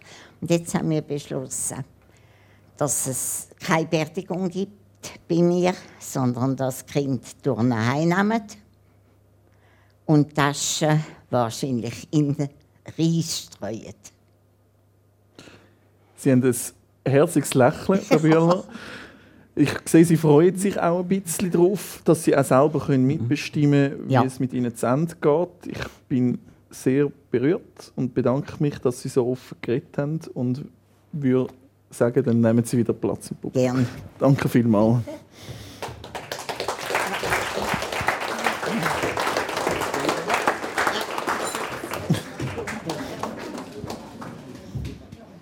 Wie wird man eigentlich Jetzt, hänge ich, jetzt ist natürlich schwierig, also ich hänge jetzt natürlich an der Frau Bühler fest, oder, wie sie da gekumpelt ist und denke, Heimatland, geht mir gleich wieder. Wenn Sie mich fragen, wie wird man Lehrer, wird man Psychologe, könnte ich Ihnen das sehr umfassend erklären. Wie wird man Freitodbegleiter, ist ein Prozess, den jemand macht in, in seinem Leben. Hat das damit zu tun gehabt, damit, dass Sie beim Tod von ihrem Vater und von ihrer Mutter und von ihrem Bruder dabei sind? Das hat sicher, äh, das hat sicher Bedeutung gehabt, dass ich mich mit, dem, mit der Existenz von einer Sterbehilfeorganisation wie Exit auseinandergesetzt habe. Darauf bin ich eigentlich, durch das, dass ein Freund und Vorstandsmitglied mich eingeladen hat, mit dem, mit dem ganzen Team von den Freitodbegleitern eine Weiterbildungstagung zu organisieren zum Thema Familie, Tod und Familie. Und äh, das hat mich sehr beeindruckt, wie die Menschen, die da sind, über drei Tage lang konzentriert an dem Thema geschafft haben. Und ich habe gesehen, was für eine differenzierte Gruppierung von Menschen das ist. Wenn Sie mich fragen, wie wird man Freitod begleiten, dann ist das eine Lebensentwicklung, dass man irgendwann einmal dazu kommt und sagt, das wäre eine Aufgabe, die ich mir auch noch vorstellen könnte. Aber, und jetzt muss ich noch gleich noch sagen, aber, wir sind gezwungen, unsere Motivation zu deren Aufgabe ständig und immer wieder zu überprüfen. Also, das ist ganz wichtig, weil man kann nicht einfach sagen, ich habe Freude äh, ich habe Freude, andere Leute äh, zu begleiten im Tod. Oder ich, so morbide äh, Situationen gefallen mir oder so Sachen. Das wäre völlig schlimm, sondern es ist, für mich sind die Menschen, die wollen, übergehen, ich sage es jetzt mal ein bisschen esoterisch gesagt, das sind für mich ganz tolle Partner, auch in einem Prozess, wo ich mitmachen kann. Es ist also so, dass ich jeder Mensch, aber das ist mein ganzes Leben so gewesen, ob das Kinder, ob Erwachsene sind, ob das Drogensüchtige sind oder so. Ich habe nicht in Katalog, in katalogisierten äh, Gruppen gedacht, sondern für mich sind es Menschen. Und so sind auch die Menschen, die sagen, jetzt will ich den Abschied äh, einleiten und brauche dazu die Hilfe. Ist es für mich ein Begleiten, ein Mitgehen wie ein Mitschwimmen in einem Fluss ein Stückchen weit von einem Leben, halt bis zum Ende. Und äh, von dem her gesehen kann ich Ihnen nicht sagen, ähm, so, so oder so wird man Freitod begleiten. Es ist ja so, wenn man sich interessiert für die Aufgabe, kann man sich bei uns auf der Geschäftsstelle melden. Dann gibt es ein internes Auswahlverfahren mal zuerst. Dann kommt man in eine Probezeit und in eine Ausbildungszeit von einem Jahr. Und am Schluss gibt es ein Assessment, wo man also auf Herz und Nieren mit Test prüft, wie ob man dieser Aufgabe gewachsen ist. Weil Exit hat kein Interesse daran, dass jemand einen Zusammenbruch hat von den Begleitern, weil er einfach nicht belastbar ist. Also wir brauchen die Belastbarkeit. Bleiben wir auch ein bisschen bei Exit und kommen jetzt dann auch langsam noch zum Zahlensalat. Ähm, vor zwei Wochen hat sich ein Prominenter mit Hilfe Exit das Leben genommen. Es ist der Timo Konietzka, den Sie selber angesprochen haben, der auch sehr mit Winterthur verbunden ist. Welchen Nutzen hat denn der Freitod von einem Prominenten für die öffentliche Diskussion? Sie haben mich ganz am Anfang angesprochen, über den Tod in unserer Gesellschaft verdrängen. Wenn ich an die, Aus die Frage zurückkomme, muss man sagen, wenn im Blick zweimal so etwas dargestellt wird von einem Menschen, der acht, im Sportbereich Achtung hat, und er sagt das ganz klar, ich will den Gang gehen, dann gibt das eine Art wie ein Aufschwemmen von einer Realität an der Oberfläche und es fangen sich breite Kreise an, über das äh, auseinandersetzen. Und darum hat das natürlich einen ganz wichtigen Stellenwert. Exit wird seitdem überschwemmt mit Mitgliederanfragen. Ähm, wenn man auf die Statistik vom Bund schaut, die letzte Woche rausgekommen ist, sieht man, dass über 90 Prozent der Sterbewilligen älter sind als 55 und hauptsächlich Frauen. Sehen Sie, das, deckt sich das mit Ihren Erfahrungen? Ich bin zwar Vertreter aus von der Mannengilde, aber mein ganzes Leben sehe ich natürlich, dass eigentlich die Frauen, ich weiß nicht, ist das, weil sie Kinder auf die Welt bringen oder einfach einen natürlichen Bezug haben zu sich, ihrem Körper, ihrem Leben. Männer, die verduften immer. Das habe ich in der ganzen Therapiezeit gesehen. Familientherapie ist ein Stress wegen der Männer, die nicht mitgemacht haben. Und so denke ich auch, ist es so, dass die Frau irgendwo einen klareren Zugang hat, eine bessere Erdung hat. Und wir Männer müssen das mühsam lernen. Und darum verstehe ich, dass es mehr Frauen gibt, die sagen, okay, ich tue mich aufgrund äh, von der Bilanzierung von meinem Leben oder aufgrund vom Leiden tue ich das machen. Das wäre für mich eine Erklärung, wieso dass mehr Frauen. Äh, ich kann Ihnen aber jetzt nicht sagen, ob die Zahl stimmt. Ob mehr Frauen. Ich glaube, es könnte schon sein, dass mehr Frauen als Männer sind. In der Schweiz ist die Zahl der Suizid ist abnehmend. In 2009 haben sich 1105 Menschen das Leben genommen. Dagegen ist die Zahl der Sterbehilfe am steigen. Ich habe geschaut, äh, wenn man Dignitas und Exit zusammenzählt, sind es im letzten Jahr knapp 450 gewesen. Ist das eine gute Entwicklung aus Ihrer Sicht? Ich habe in meinem Leben verschiedene Suizide erlebt von Kindern und Jugendlichen, auch von Erwachsenen. Und das ist etwas für mich auch Traumatisches gewesen. immer wieder. Ich sehe da schon, dass da ein Unterschied ist. Wenn man aber jemand, der sagt, ich will aufgrund von meinem Leiden, aufgrund von meiner Lebensbilanz, jetzt geht es nicht mehr, jetzt will ich gehen. Und dann sagt man einfach, doch, doch, das geht schon noch. Oder probier es. Und der Mensch, wenn ich da letztens, äh, ich bin im siebten Stock oben, oben am Rheinfall, bei einem Haus, und bei einem Gespräch und die Frau sagt, schauen Sie, ich habe viel eine einfachere Möglichkeit als das, dass ich auf Sie warte und dass das alles in die Ordnung kommt. Ich komme nämlich von meinem Balkon oben. Dann sind wir miteinander auf dem Balkon und rausgestanden und dann sagt die Frau, ich stehe jeden Abend da und es ist für mich ganz real und nah, dass ich jetzt da komme. Ist mir sehr eingefahren. Nicht wegen dem Einfall. Aber einfach die Vorstellung, dass Menschen in einer Lebenssituation nichts mehr anders übrig bleiben, als, als, als vom, vom, im Altersheim vom Balkon oben runterzukommen oder irgendwelche so Sachen. Dann muss ich also schon sagen, das empfinde ich als einsam, traurig und nicht würdevoll. Dann ist ein Gang, wo ich sage, ich tue mein Sterben planen und integrieren in Teil von meinem Lebensprozess, das ist für mich Würde.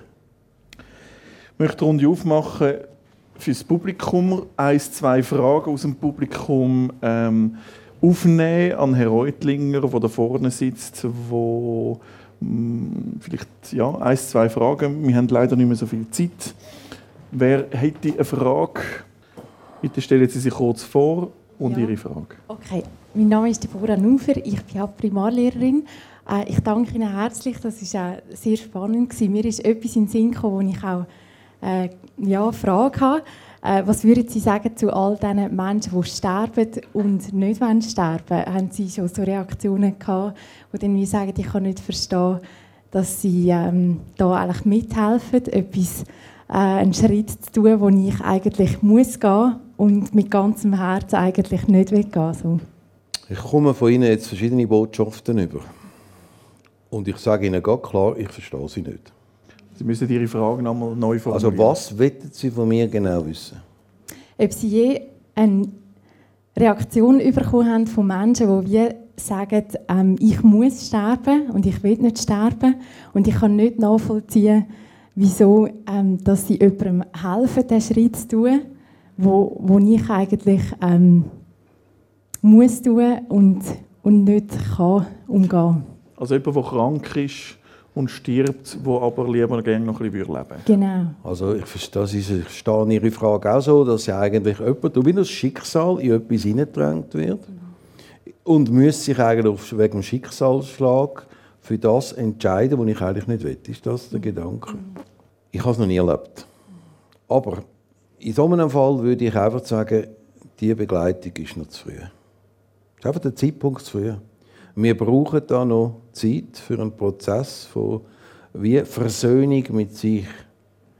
Also wenn ich das blöd darf nehmen, äh, so ein Mensch, der kann den Schritt nicht machen, so dass eigentlich nachher, dass man kann sagen, das wäre jetzt ein würdevoller, selbstbestimmter Übergang mit einer inneren Überzeugung. Da fehlt etwas und da müssten, müssten wir äh, im Gespräch bleiben. Ich werde Ihnen zwei andere Sachen vielleicht noch sagen dazu, was wir heute andere Probleme, die auf uns zukommen, das ist die ganze Demenzfrage, oder? Wo auf Exit zukommt, wie lange darf man einen Menschen begleiten, der so in etwas hineinkommt.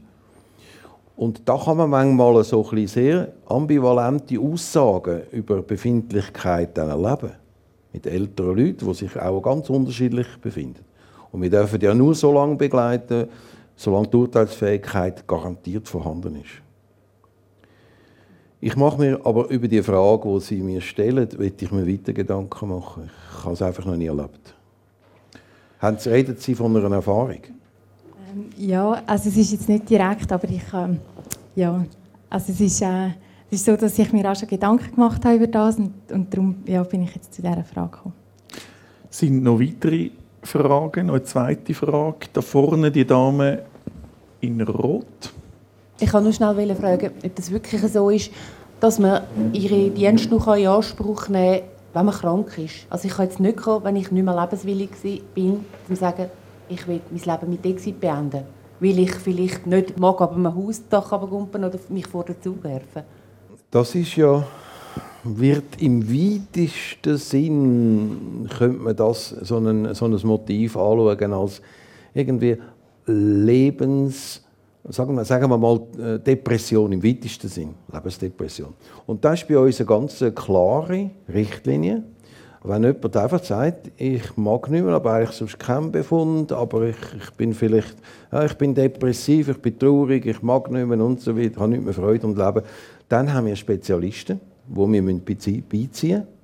Und dann gibt es eine sehr genaue Abklärung äh, über einen längeren Zeitraum ich weiß nicht, ob Sie zufälligerweise den Film geschaut haben über Exit und die Begleitung von dem Arzt.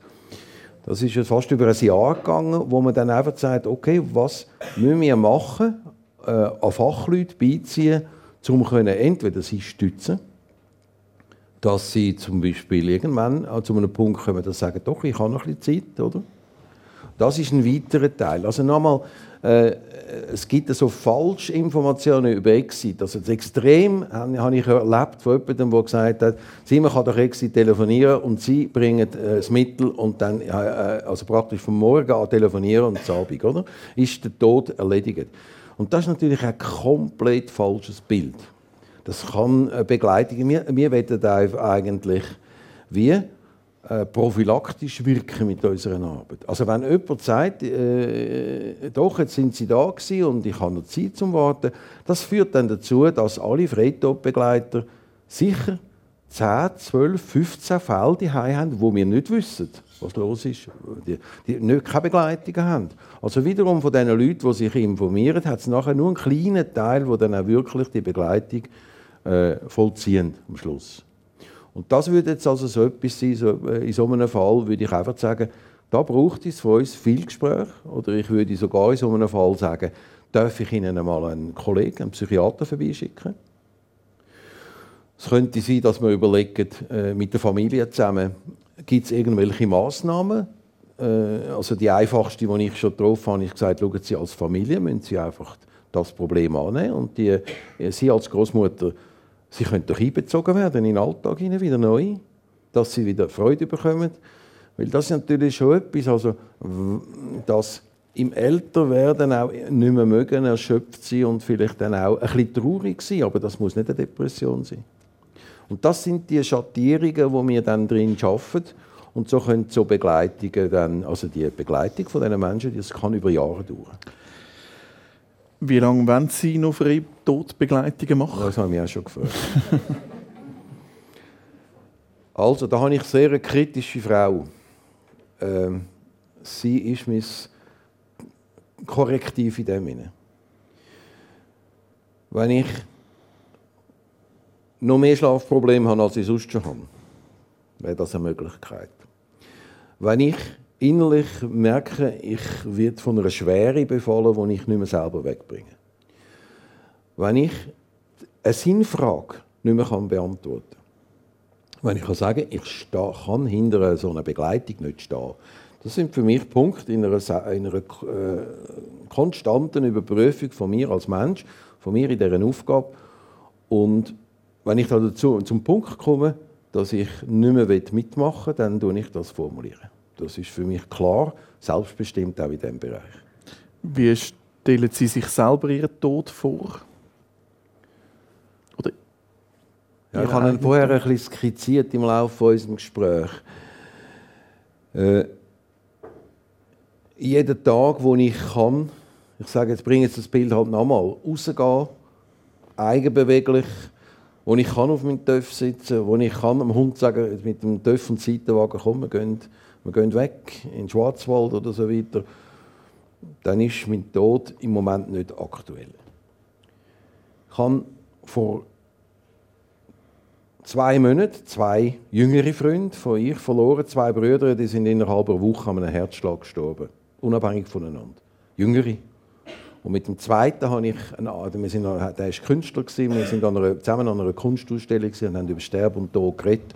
Und zwei Tage später ist er gestorben. Und das hat mich schon ein bisschen stutzig gemacht, dass ich gesagt habe, das Trügerische, der Selbstbetrug, denke, das Leben geht ja ewig, oder? Das, denke ich, ist eine Aufgabe, die ich mir nehme und sage, okay, also jetzt bin ich da, ich rede mit ihnen, ich spüre, dass sie da sind, dass sie mitgehen, gedanklich. Das ist ein, ein, ein Glück, ein Geschenk, das sie mir machen. Ich hoffe, ich kann ihnen ein bisschen von dem Geschenk zurückgeben, durch meine Offenheit, meine, äh, ihnen erzählen von der Arbeit. Morgen geht es weiter und morgen begegnen mir andere Menschen und ich wette existenziell da sein. Was nicht mehr so viel, also was nicht so viel Platz hat in meinem Leben, das ist das, dass ich ein Kochherz abstellen bevor ich fortgehe. Oder dass ich die Fenster zumachen oder den Storen aufdrehen, bevor ich vorgehe. Also so alltägliche Sachen muss ich aufpassen, dass ich die noch gewichte, dass die eben gewichtig sind. Es gibt bei mir wie eine Verschiebung in andere Dimensionen, dass ich sage, ja, also was passiert jetzt da in der Politik, in der Schweizer Politik beispielsweise? Was machen die? Wieso machen sich die kaputt wegen so Zeugs? Also ich, ich fange an Relationsverschiebung an, und sage, ja, offensichtlich ist das ein Zeichen von meinem Älterwerden, dass ich so Sachen nicht mehr so gewichten. Also das wäre jetzt für mich wäre das eine Vorbereitung in meinem Tod, dass ich sage, ich lebe jetzt, ich tue mit diesen Menschen, jedem Menschen, den ich begegne, existenziell begegne. Ich tue ähm, zuhören, aktiv zuhören, aber ich will nicht mehr verändern. Ich, will, nicht mehr, ich habe nicht mehr das Bedürfnis, die Welt müssen verändern. Also ich wäre nicht mehr ein guter Politiker. Was kommt nach dem Tod?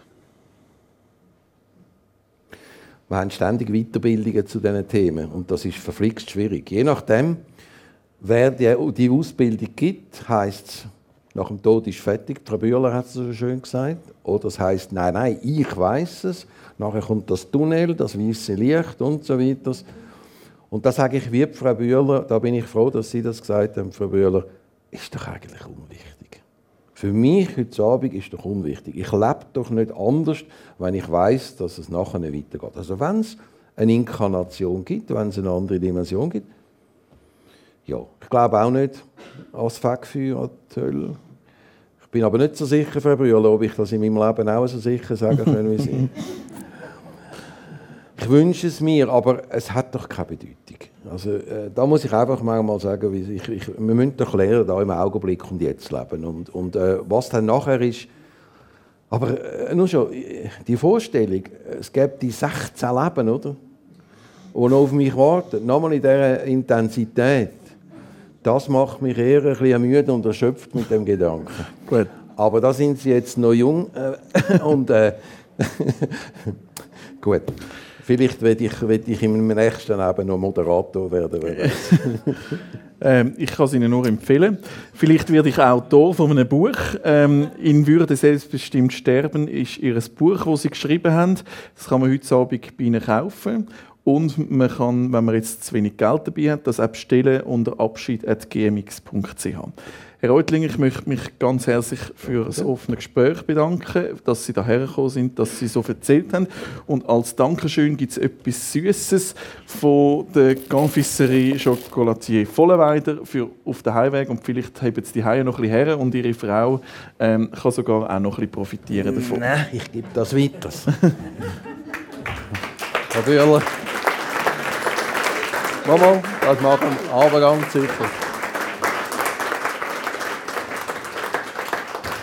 Ja, liebe Gäste, der nächste Stadttag gibt es am Dienstag ausnahmsweise, nicht am Donnerstag. Und er ist auch nicht da in dem Coal Mine, sondern ausnahmsweise im Albani. Und zwar am Dienstag, am 17. April, am 7. im Albani. Zu Gast ist dann der SAG-Generaldirektor Roger Devec. Der, unser Newsletter äh, etc., unser neues Programm und so weiter findet Sie auf unserer Homepage stadttag.ch. Ich bedanke mich, dass Sie hierher gekommen sind, dass Sie zugelassen haben. Kommen Sie gut heim. Adi miteinander. Okay. Danke vielmals. Danke, Herr